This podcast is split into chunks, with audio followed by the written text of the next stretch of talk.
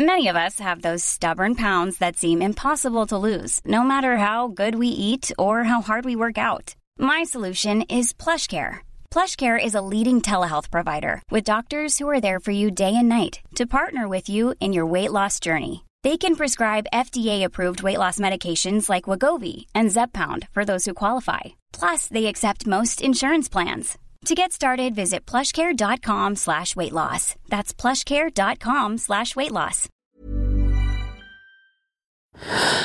Louis. Nova Pendant longtemps, j'ai bu seul, et puis comme il y a beaucoup d'héroïnes de, la pop culture, même de films, de séries euh, qui picolent seul, je me dis, bon, Bridget Jones, etc. Quelque part, il y avait un côté, je rentre chez moi, je me fais un verre, c'est sympa. Et puis plus ça allait, plus euh, je buvais, plus je faisais deux verres, trois verres, la bouteille y passait, et, j'avais un peu honte, et puis je me rendais compte qu'il y avait un problème. Euh, donc c'était un long cheminement, en fait. L'arrêt, je crois que l'arrêt, c'est quelque chose de très intime. Je pense qu'on en a conscience, et ça met du temps avant vraiment d'arriver au cerveau et de se dire, bon, de franchir le pas.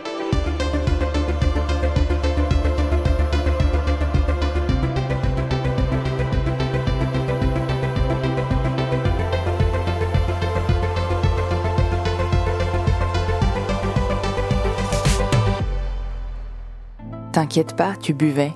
Les gens qui boivent n'aiment pas en parler, m'a-t-elle dit. Ils préfèrent ne pas voir. Et un peu plus loin, l'ivresse est un état qui se vit et non qui se commente. Sinon, où résiderait le bonheur de s'enivrer? Ça m'a frappé en lisant Sans alcool de Claire Touzard de constater combien la question de l'alcool et de l'alcoolisme était liée au silence. Combien moi-même j'aimais que l'ivresse soit un état non dit, parce que la parole ramènerait au réel et aux coutures de la situation. J'ai donc voulu en parler avec Claire Touzard, journaliste, qui explique dans ce livre témoignage comment elle a arrêté de boire et combien cette sobriété nouvelle est joyeuse. Je lui ai demandé comment elle avait décidé de cet arrêt et comment elle avait décidé d'en parler. Je suis Charlotte Pudlewski, bienvenue dans Fracas. Au Nouvel An dernier, en fait, euh, il y avait une soirée très sympa en Bretagne. On était invités l'un et l'autre et il savait pas, Alexandre, que je buvais beaucoup. En tout cas, il, il montrait pas qu'il savait. Lui a arrêté depuis deux ans et demi, trois ans. Et euh, voilà, on sort ensemble dans cette soirée. Et puis moi, euh, je j'arrive plus à lui cacher. Donc au bout de deux verres, je continue, je dévale la bouteille, deux bouteilles, et je suis bourrée et, chiante en fait. Et lui est fatigué et je vois son regard sur le sur moi et je comprends en fait que que, que je suis sur le point de le décevoir euh, au point de peut-être de le perdre. Et cette pensée-là m'a fait sursauter. Tout d'un coup, ça a défilé dans ma tête. Je me suis dit, mais combien de fois, à cause de mon alcoolisme, j'ai pas euh, fait foirer des relations, euh, des amitiés? Et, et, lui était tellement important que je me suis dit, c'est pas possible. Et ça a commencé comme ça. Le lendemain, euh, euh, j'ai dit, bah, j'arrête l'alcool. Et j'ai arrêté. J'ai pas bu une goutte depuis. Comment au départ vous pensez que vous êtes devenu alcoolique?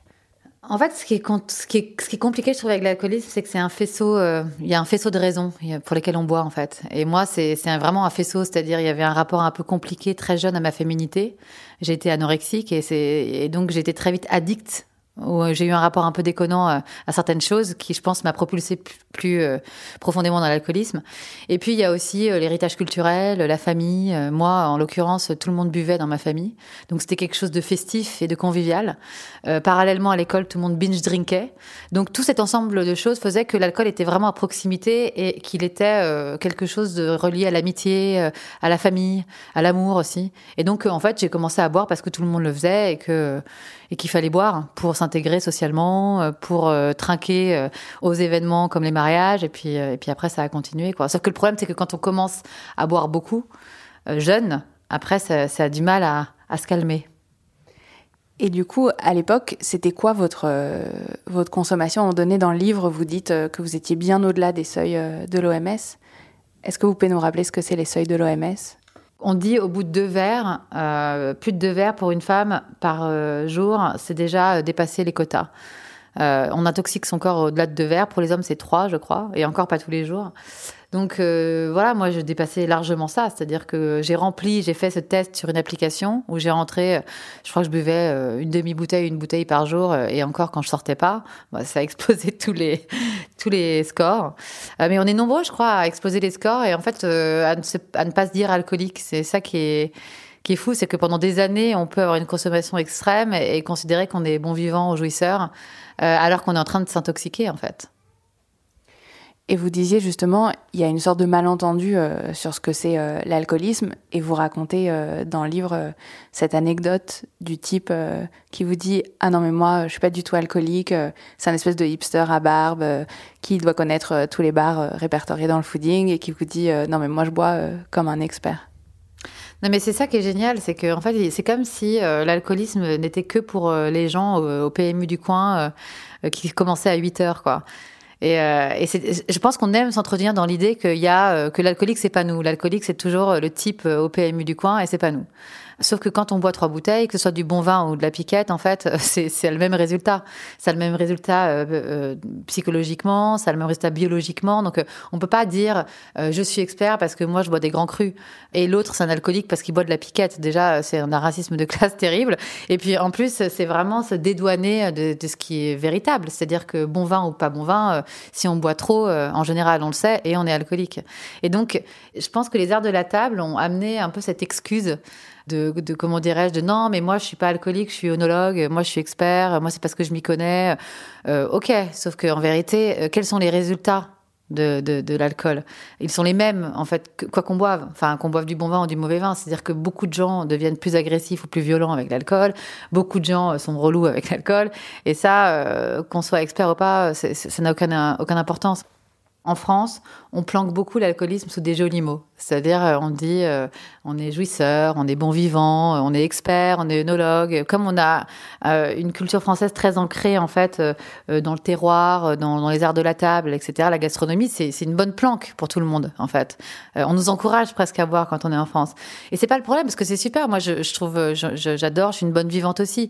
Mais il faut arrêter pour autant de, se planquer parfois derrière ces termes quand en fait il y a des vrais problèmes d'alcool. Euh, il faut arrêter de dire je suis expert quand on rentre chez soi bourré tous les soirs, euh, qu'on est un peu violent, euh, qu'on est parce que moi j'ai vu plein de gens euh, bobos etc agressifs, violents. alors je sais pas ce qu'ils font chez eux, mais c'est pas parce qu'ils sont bobos que l'alcool leur est meilleur quoi. Et l'impossibilité de, dire ce mot d'alcoolisme, vous pensez que ça empêche du coup de le voir et du coup de lutter contre? Moi, ce que je trouve dommage, c'est qu'on, c'est plutôt le manque de valorisation de la sobriété. C'est-à-dire que c'est comme euh, si euh, être sobre, c'était liberticide, c'était comme si on agressait la liberté en étant sobre, alors que c'est une liberté de pas boire, enfin, au même titre que boire. Moi, je suis pas pour juger les gens qui boivent, parce que je l'ai bu, et puis il y a des gens qui arrivent à se modérer, qui se heureux en buvant, qui trouvent du plaisir, tant mieux.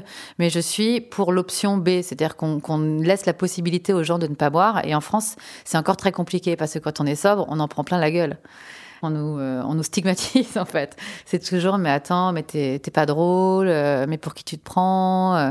Il y a une, quelque chose de, aussi d'un peu honteux. Ah ouais, donc t'es un ex-alcoolique, mais t'as pas honte. Enfin, alors que pourquoi? Enfin, je veux dire, si ça nous réussit pas, autant autant arrêter. Et je trouve que c'est juste ça qui manque, une valorisation de la sobriété et de la modération aussi, parce qu'on peut boire, mais on peut juste se modérer, sachant que le manque de modération amène à des comportements qu'on connaît violents, encore une fois. Euh, les rapports de domination s'accélèrent, les violences conjugales. Et tout ça, c'est planqué sous le tapis euh, d'un alcool festif. Bah non, en fait. Il n'y a pas, euh, encore une fois, plusieurs alcools ou plusieurs alcoolismes. Et d'ailleurs, sur l'impossibilité d'avoir cette conversation ou, sur, sur ce tabou autour d'une envie de sobriété que vous décrivez, quand vous avez dit pour la première fois à votre beau-père que vous vouliez arrêter de boire, il n'a pas très bien réagi. Non, mon beau-père n'a pas très bien réagi parce que, en fait, quand on arrête de boire, on tend le miroir à l'autre euh, de sa propre consommation. Et en général, euh, ça fait mal, surtout euh, quand c'est assez soudain. tout d'un coup, quelqu'un, la personne en face se dit, mais attendez, en arrêtant de boire, elle est en train de dire que moi, je bois trop. Et on a souvent ce genre de réaction quand on, quand on annonce sa sobriété, alors que franchement, on a, enfin voilà, on, on ne juge pas les autres. Mais on devient un peu le grain de sable on, devient dérangeant, quoi, parce que tout d'un coup, on regarde les autres boire. On est les spectateurs de leur ivresse, on est les spectateurs de leur consommation. Mais je pense qu'il y a beaucoup de tabous au sein de la famille parce que de toute façon, il y a des alcooliques dans toutes les familles. Et moi, quand j'ai commencé à écrire ce livre et que j'en ai parlé autour de moi, euh, le nombre de personnes qui m'ont dit Oh là là, faut que je l'offre à ma mère, à ma sœur, euh, à mon père, à mon grand-père, euh, c'est quand même assez dingue. C'est-à-dire qu'il n'y a pas une seule personne qui ne m'a pas dit qu'il n'avait pas dans son entourage quelqu'un qui buvait trop. C'est quand même assez exponentiel. Enfin, c'est, montre qu'il y a un vrai problème. Donc en général, c'est comme la maternité d'autres sujets, on n'en parle pas en sein des familles aussi parce qu'il y a toujours un alcoolique à table. Et puis il y a aussi autre chose qui m'a frappé, c'est que sur l'impossibilité de vouloir euh, la sobriété et, de vouloir en parler, ça touche même des gens qui n'ont jamais été alcooliques. Et vous rapportez dans le livre l'anecdote de cette jeune femme qui n'ose pas dire quand elle devient amie avec les gens qu'elle ne boit pas, alors qu'elle n'a jamais bu. C'est pas une ancienne alcoolique, mais elle préfère se faire servir des verres et aller les renverser euh, tranquillement dans l'évier plutôt que de dire qu'elle ne boit pas tellement elle a honte ou tellement c'est dérangeant. Mais il y a beaucoup de gens qui ne boivent pas et qui le cachent et qui font croire qu'ils boivent pour qu'on ne les ennuie pas. Euh, cette fille euh, qui fait croire qu'elle boit pour pas qu'on l'embête alors qu'elle n'a jamais bu, c'est un parmi d'autres. Parce qu'en en fait, on est tellement des jeunes entraînés à boire pour, en fait, on, on, nous fait croire que ça noyote un peu notre réseau social, que c'est ce qui nous rend cool, ce qui nous rend drôle. Et en fait, ça tisse un peu notre rapport à l'alcool et aux autres ou plutôt ça tisse notre rapport à l'autre à travers l'alcool, et qu'en fait on grandit avec cette idée qu'on ne peut pas être en société sans boire.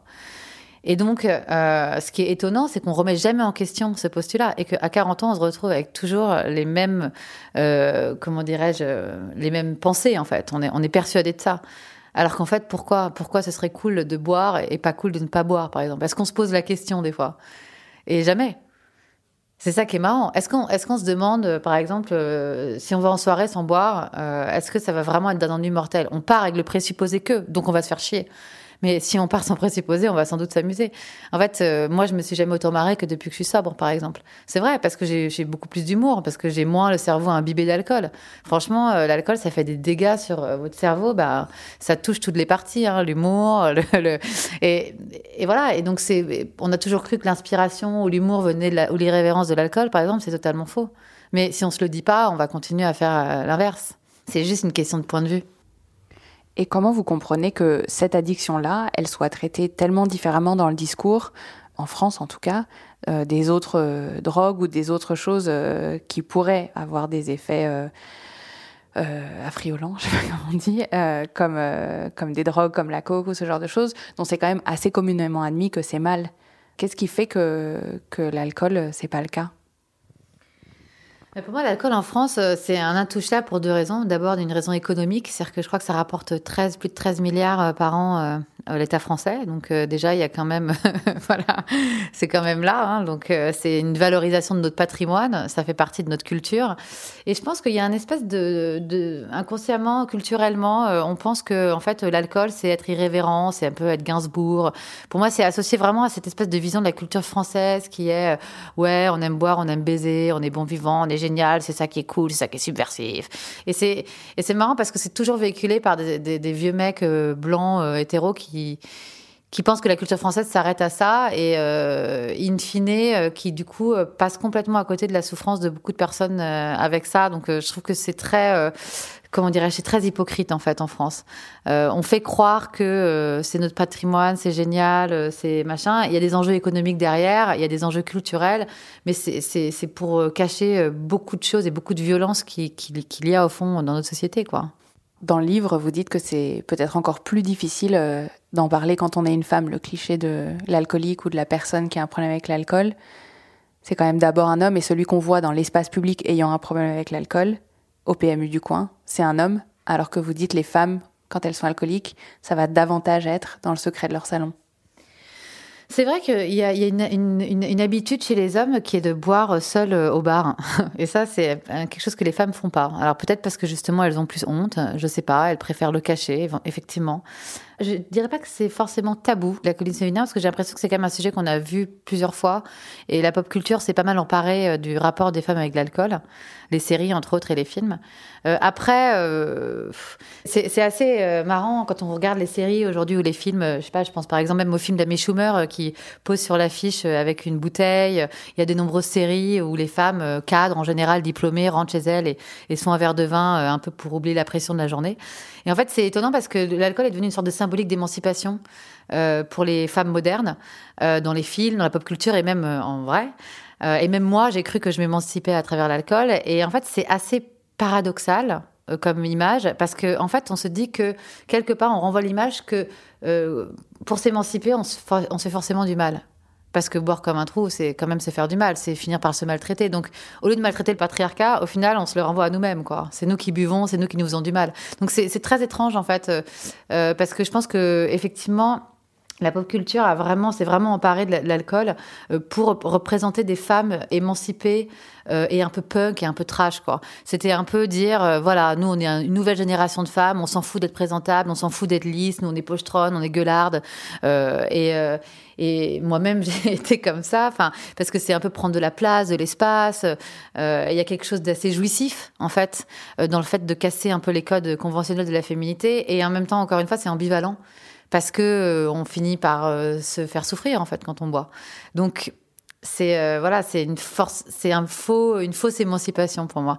C'est un, c'est plus un médicament planqué en fait. Je pense que beaucoup de femmes boivent et ont bu, surtout avant le MeToo, parce qu'on vivait, on vivait beaucoup nos drames individuellement ou entre apéros de copines. Et je pense que beaucoup de femmes ont bu parce que c'était trop dur, quoi. Euh, la pression, les injustices, euh, les règles, et j'en passe, et que c'était une façon de lâcher les chiens le soir et que leur alcoolisme est, venu comme ça. Donc euh, c'est vrai que l'alcoolisme féminin a rien de, très punk in fine, quoi. C'est quand même beaucoup, j'ai l'impression de, souffrance ou de, de pression, quoi, hein, qu'on a sur ses épaules, dont on cherche à se libérer. Ce qui m'a frappé aussi, c'est de remarquer à quel point euh, les enjeux de l'alcool étaient liés aux enjeux de la parole. D'abord parce que quand on boit, on a l'impression que ça va être plus facile de dire des choses, euh, qu'on va parler plus librement, euh, qu'on va s'exprimer plus librement. Et à la fois parce que quand on devient sobre, en l'occurrence vous, quand vous êtes devenu sobre, vous racontez que vous vous rendez compte à quel point ça abîme le discours et à quel point la parole peut être vaine parfois à cause de l'alcool. Bah, c'est certain que l'alcool. En fait, il y a aussi cet imaginaire de l'alcool comme inspiration des grands écrivains, source de création. Euh, ce qui est étonnant, c'est que moi, j'ai écrit euh, bourré. Franchement, je vous le conseille pas. Parce que le lendemain, je reprenais mes papiers avec une gueule de bois en plus, donc ils n'étaient pas super. Euh, non, en fait, euh, c'est vraiment une image, une fausse image, parce que, en fait, je crois que ça, ça génère aucune créativité, l'alcool. Pour moi, l'alcool, c'est quelque chose qui tire vers le bas la pensée. Euh, moi, quand j'étais bourré, je me répétais, euh, je bouclais, je faisais passer mes émotions avant mes pensées. Il y avait vraiment une espèce de chaos intellectuel. Euh, et, j'ai l'impression que le lendemain n'en ressortait vraiment rien d'extrêmement euh, brillant. Euh, alors que depuis que je suis sobre, mon esprit est beaucoup plus aiguisé. J'ai aussi une vision beaucoup plus réaliste des choses, parce que quand même l'alcool c'est un filtre sur sur le monde, qui fait que je suis plus en phase avec, je sais pas, avec des pensées même philosophiques, etc. Je, je trouve que c'est beaucoup plus agréable, quoi, et que c'est beaucoup plus imaginatif. La sobriété, ça pousse à l'imagination. En fait, là où l'alcool, j'ai l'impression, ça tire chaque fois vers le bas, en fait. Et est-ce qu'il n'y a pas quelque chose de toute façon d'antinomique entre euh, la parole et, l'alcool dans la mesure où l'alcool c'est ce qui fait filtre, comme vous dites, c'est ce qui euh, noie un petit peu le, réel, alors que dire les choses, c'est justement euh, y revenir, quoi. Bah, c'est sûr que l'alcool, mais comme beaucoup de drogues aussi, c'est un, un, désir de fuite, c'est un désir de s'extraire du monde tel qu'il est. Donc forcément, c'est c'est complètement antinomique avec une vision réaliste des choses. Et c'est pour ça, euh, je trouve qu'on est dans une époque où on, a tellement besoin d'éveil politique, euh, on a besoin d'avoir l'esprit aiguisé, et je trouve que la sobriété correspond beaucoup plus à notre époque que l'alcool et l'excès. Même sur le terme de la nuance, par exemple, je trouve qu'on est on est dans une époque qui est beaucoup plus euh, horizontale que verticale et horizontale dans le sens où qui inclut des nouvelles idées, des nouvelles nuances, des nouvelles teintes. Et pour ça, je trouve que la modération, la sobriété, ça, ça colle beaucoup mieux à l'époque que l'excès qui est toujours à la verticale et qui est, qui est toujours euh, dans la tragédie. Et, parce que c'est ça l'alcool aussi, c'est un peu la tragédie, c'est le nihilisme aussi, c'est une sorte de désinvestissement des choses. Et euh, je pense qu'on revient à, cette notion de réalisme, mais je pense que du coup l'alcool va, il a, ça va, on, l'a laissé tranquille pendant des années, mais je pense qu'on va finir par le passer un peu à la moulinette, comme toutes les choses. On décortique tout en ce moment, il n'y a pas de raison qu'il ait de sursis, quoi. Un article du Monde rappelait euh, récemment qu'une addiction étymologiquement, c'est être dit par l'autre. Et du coup, prendre euh, votre récit en charge euh, par l'écriture, c'est aussi le signe de la fin définitive de votre addiction pour vous? J'espère, mais comme je dis à la fin du livre, en fait, le problème d'avoir de, des dépendances et des addictions, c'est qu'on ne sait jamais si ça va revenir. On, on lutte en permanence contre.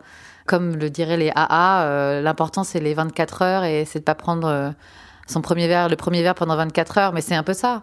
Euh, je dis pas que j'ai encore euh, envie de boire tout le temps, mais ça m'arrive et je sais que ce sera toujours là et je sais qu'il faudra euh, toujours faire attention. Mais comme parfois j'ai eu envie de fumer alors que j'ai arrêté, moi j'ai fait à peu près euh, tout le, dictionnaire des addictions, donc voilà. Mais on, on, sait nos caractères et c'est une lutte un peu constante. C'est toujours en filigrane, mais c'est une telle réjouissance et jouissance d'arriver à, à s'en extraire en fait et à être soi-même parce que c'est ça en fait le truc des addictions c'est qu'on est toujours sous substance on n'est pas nous-mêmes on se découvre vraiment dans la sobriété. Moi j'avais pas été sobre depuis mes 17 ans donc j'ai quand même tout d'un coup j'ai découvert quelqu'un d'autre aussi. Et c'était c'était moi et c'était agréable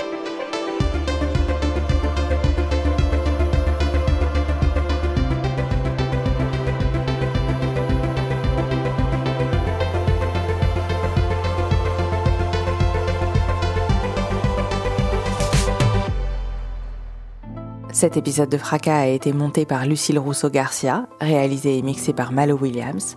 La musique a été composée par Valentin Fayot. Fracas est un podcast produit par Louis Média et Radio Nova.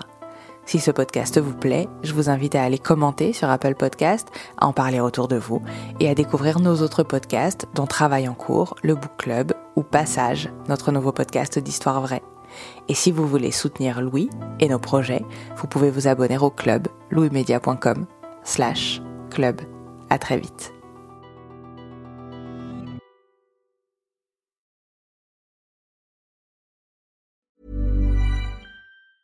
Even when we're on a budget, we still deserve nice things. Quince is a place to scoop up stunning high-end goods for 50 to 80% less than similar brands.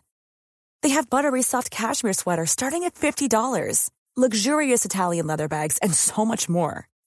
Plus, Quince only works with factories that use safe, ethical, and responsible manufacturing. Get the high-end goods you'll love without the high price tag with Quince. Go to quince.com/style for free shipping and 365-day returns.